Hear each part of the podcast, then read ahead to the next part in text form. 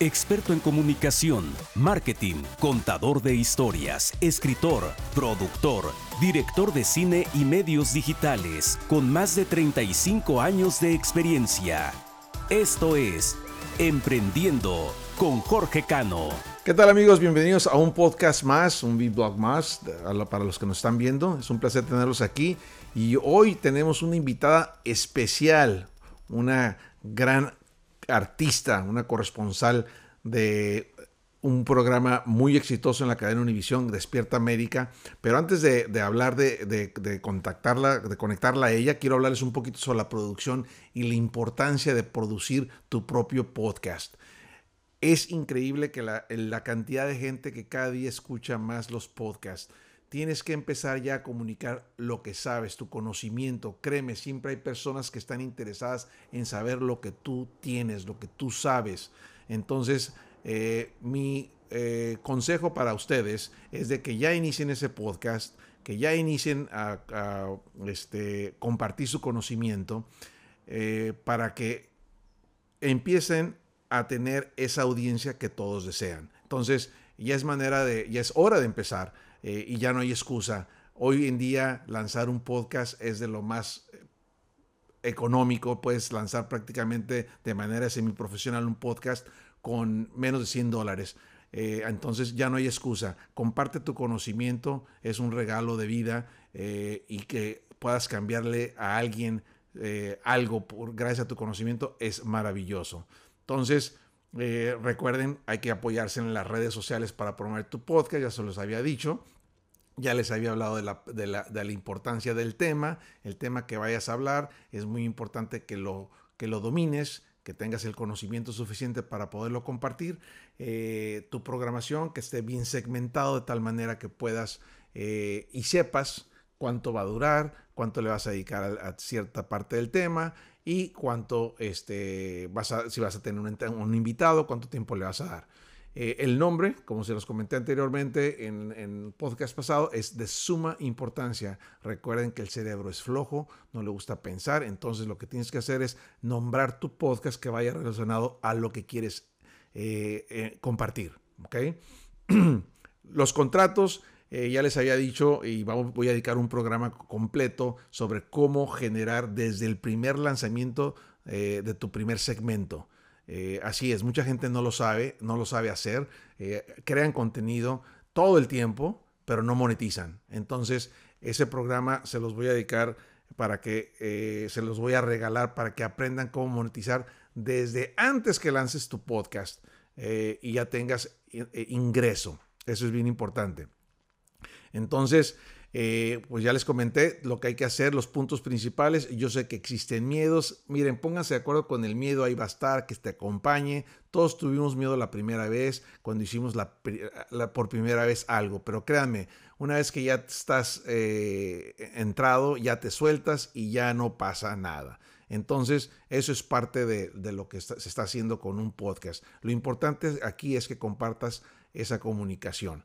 Bueno, mis queridos amigos, como les prometí, mi invitada el día de hoy es nada más y nada menos que una gran artista, es una gran amiga, eh, es ha sido locutora, conductora de televisión, ha estado, este, es, ha sido corresponsal de Despierta América.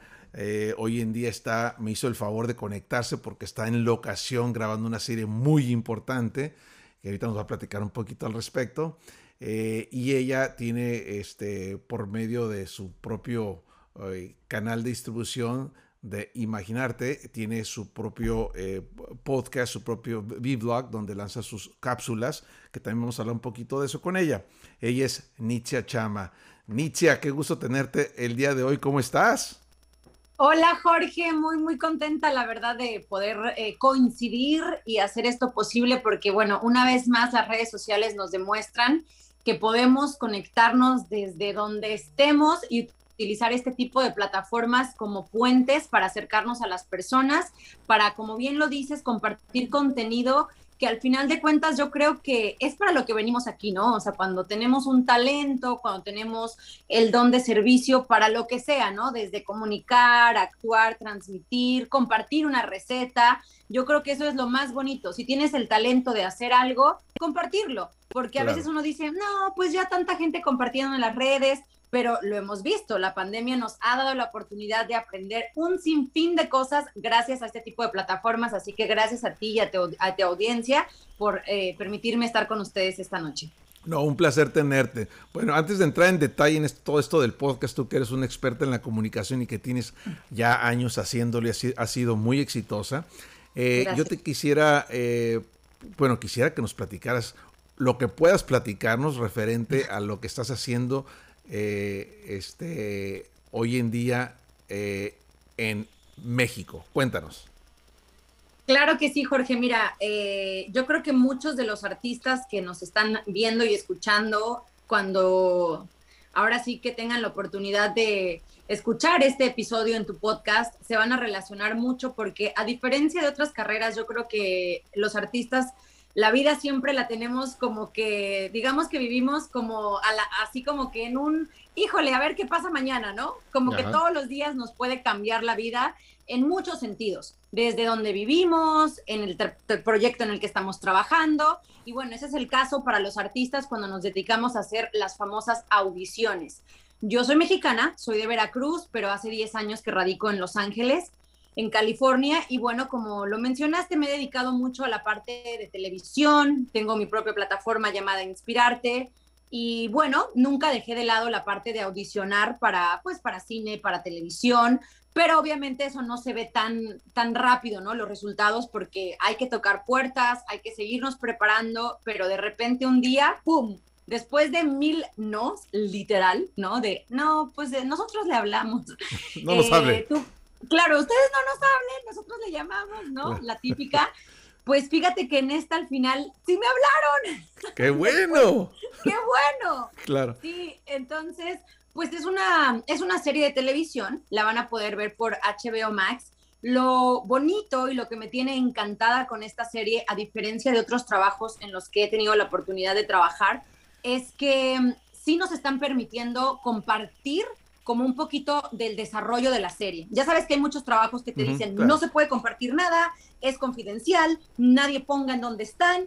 Aquí, eh, esta serie ya estuvo al aire a través de Nickelodeon hace 20 años. Se llama The Brothers García o Los Hermanos García.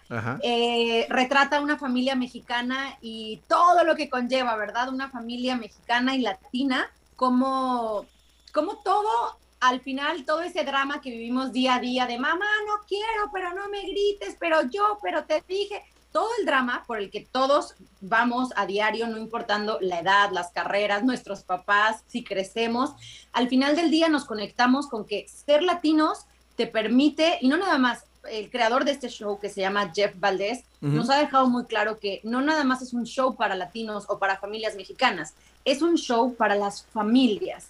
Todo aquel que tenga una relación familiar se va a ver identificado y al final del episodio lo más bonito es que nos muestra que los valores siguen existiendo y que mientras las familias sigan poniendo por encima como, ¿sabes qué? Sí, lo importante al final del día va a ser mi familia, ellos van a estar ahí cuando me caiga, si me levanto, si me va bien, si mm, no me está yendo tan bien. Al final de eso se trata, ¿no? Del amor, la resistencia, la compañía, el acompañamiento, ¿no? A través de tus sueños, porque pues al final yo lo veo con mis papás, mis hermanos, o sea, como que puedes no tener ningún seguidor, pero pues los fans son los fans, ¿no? La familia. Ellos siempre van a estar ahí. Entonces, bueno, estamos filmando, digamos, que qué pasó con los Garcías. Ahora ya crecieron.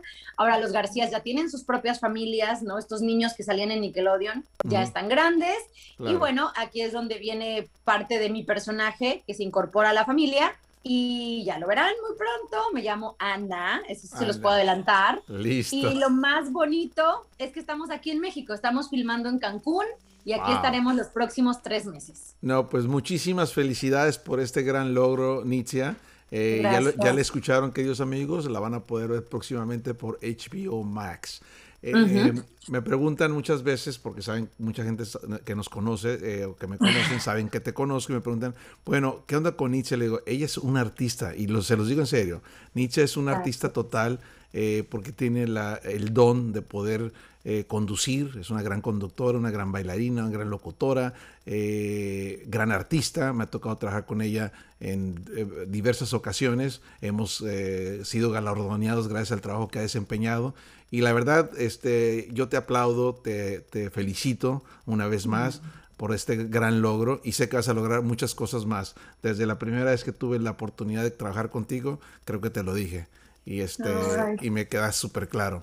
Bueno, mi querida Denicia, entrando en detalle, este, yo sé que tú has, este, pues tienes tu, tu, siempre te han querido contratar en todas partes porque eres multitalentosa, este, pero aún así te has empeñado en, lanzar tu propio eh, V-Blog, tu propio eh, podcast, V-Blog,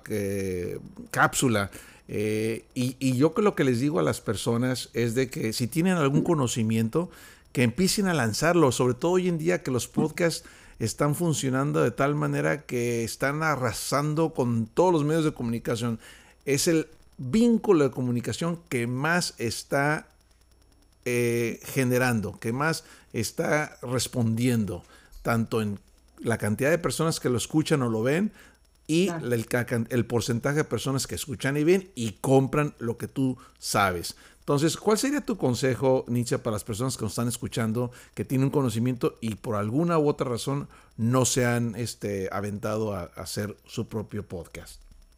Mira, yo creo que algo muy importante, Jorge, es que hay que sincerarnos y hay que ser honestos con uno mismo, porque muchas veces yo creo que lo más difícil es saber, pero yo qué hago, yo qué, yo para qué soy bueno, ¿no?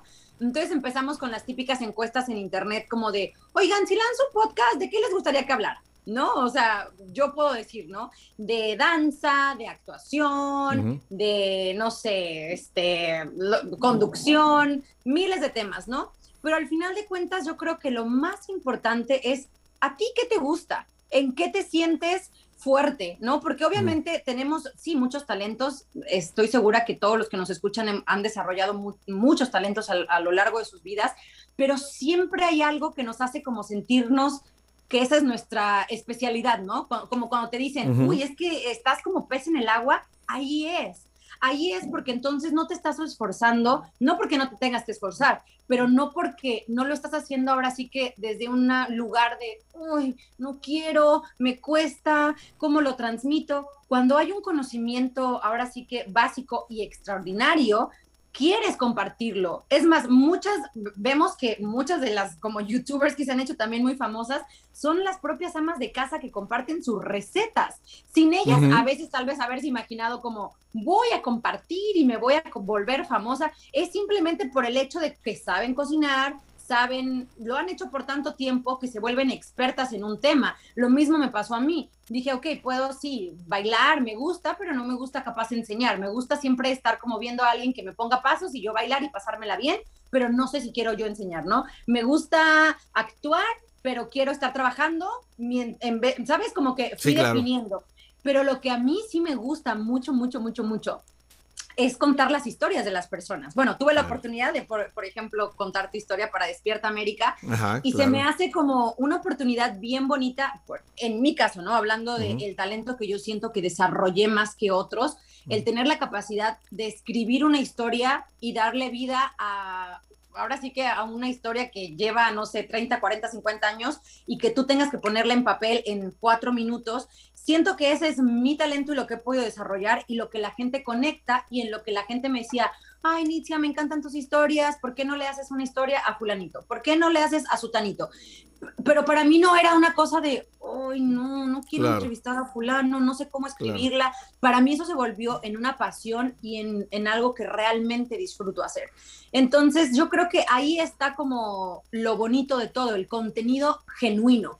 Cuando tú vienes con las personas y les muestras algo que es parte de ti, por ejemplo, yo veo que muchos que queremos hacer contenido nos esforzamos porque se vea súper bonito, por editarlo, por la música, por tal, pero yo me he dado cuenta que cuando yo subo contenido de lo más como simple, digamos, de mi día a día, desde donde lo que Nietzsche quiere compartir genuinamente de corazón es cuando la gente conecta más. Te puedo decir ejemplos como cuando comparto historias con mis abuelos, que ellos son bien famositos en las redes sociales, papá Albanito y mamá Chuyita, ellos ya crearon una conexión con la gente que me sigue. De hecho, la gente me pregunta de, oye, papá Albanito, oye, tus abuelitos cómo están? Oye, y ahora que te vas a trabajar, ¿qué va a pasar con tus abuelos? Porque ahí es donde estás estableciendo un contenido ahora sí que real, ¿no? No estás, eh, no sé, como que pensando de más, no estás tratando de complacer a un cliente, estás tratando de decir, miren, soy una chava que trabaja, pero tiene unos abuelitos a los que cuida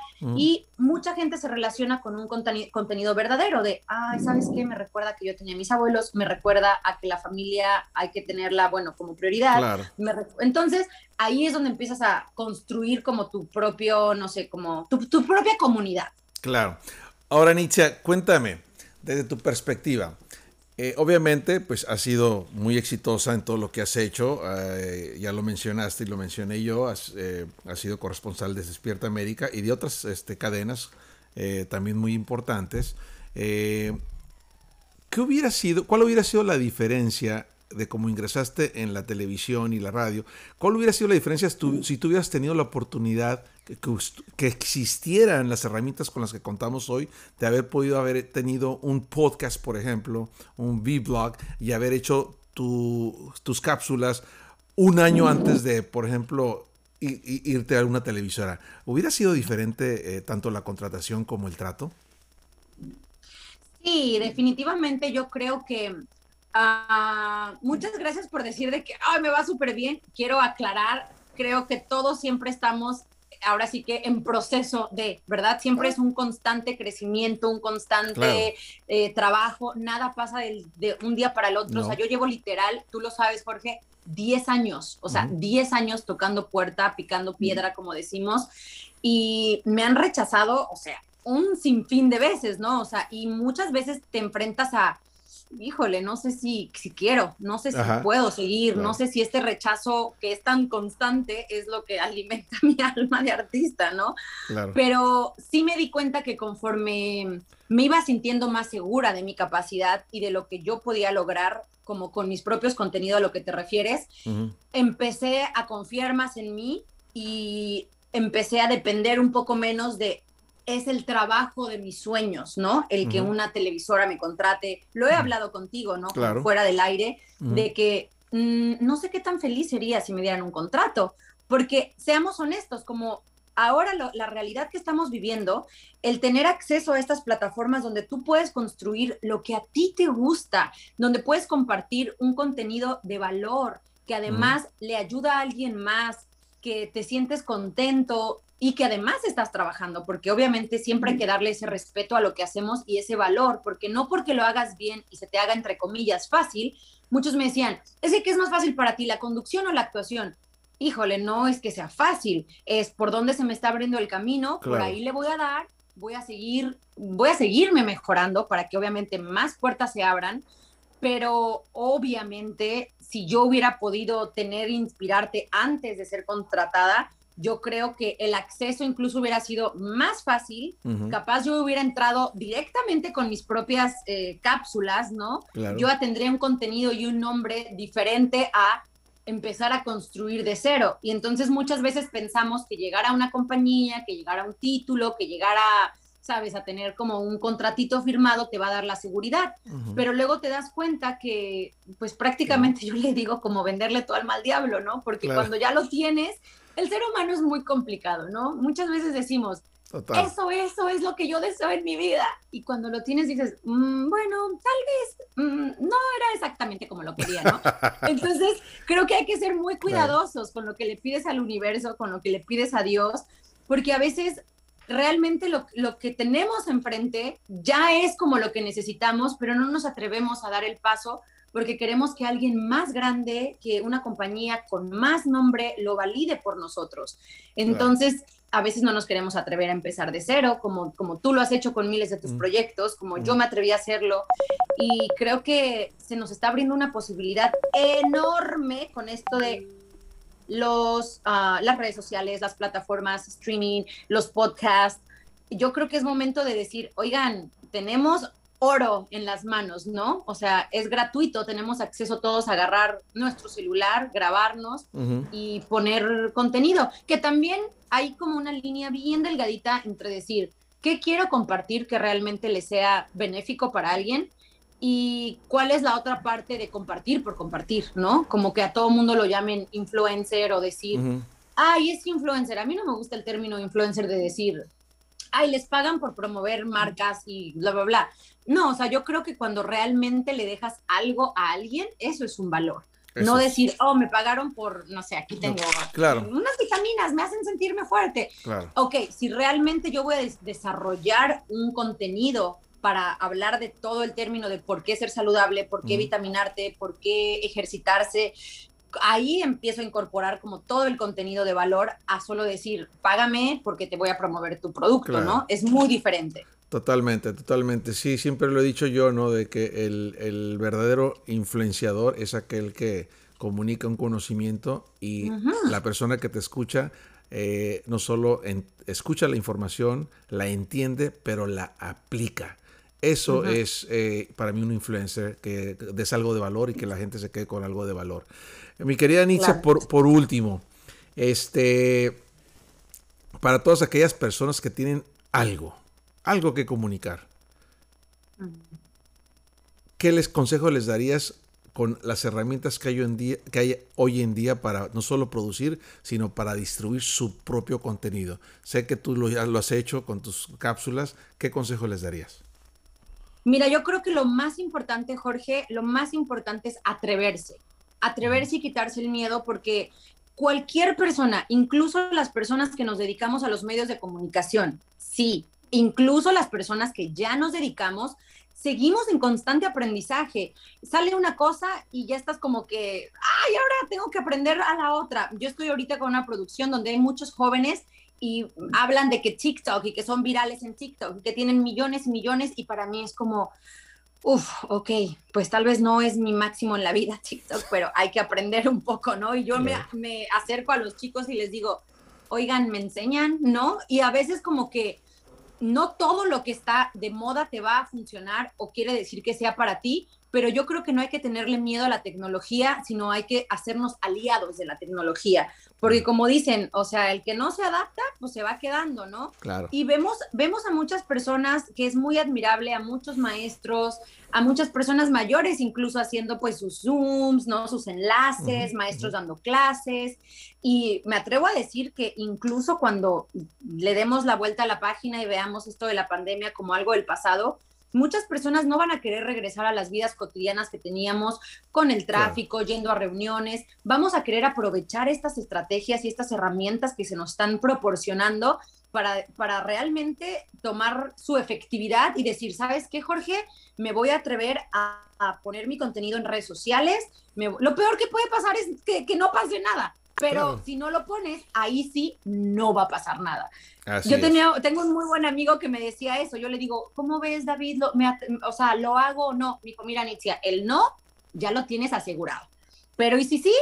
Y literal, en esa ocasión que me atreví a participar en algo que, que, yo quería hacer, pero me daba muchísimo miedo, gané. Era una competencia y yo le dije, no lo puedo creer, no lo puedo creer, gané. me dijo, ¿sabes por qué? Porque te atreviste. Si no, nunca lo hubieras hecho. Y aunque hubiera perdido, Jorge, yo creo que el atreverte a hacerlo ya te hace ganado. Totalmente de acuerdo contigo. Queridos amigos, ya lo escucharon de la voz de una experta en medios de comunicación. Atrévanse, atrévanse. Si tienen algo que comunicar, un conocimiento, compartan. No importa lo que te dedicas.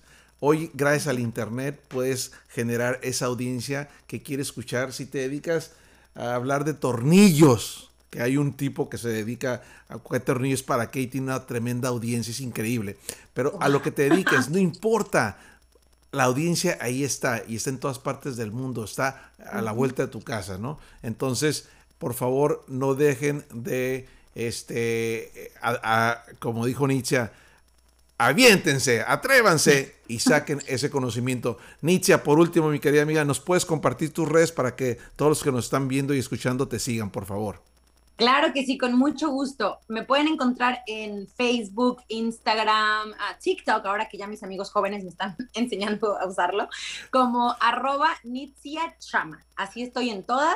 Y bueno, como no soy, como Nitzia no es tan común, soy la única, así que me van a encontrar N-I-T-Z-I-A C-H-A-M-A. Nitzia Chama, ahí los veo, ahí nos comunicamos, nos conectamos. Y bueno, mil gracias por la invitación. No, un placer tenerte, como siempre, muy agradecido, Nitzia, te quiero mucho y ya la escucharon. Sigan a Nitzia, que es una tremenda artista en todo el sentido de la palabra. Gracias, gracias querida Nitzia. Hasta pronto, nos vemos en la próxima. Esto fue Emprendiendo con Jorge Cano.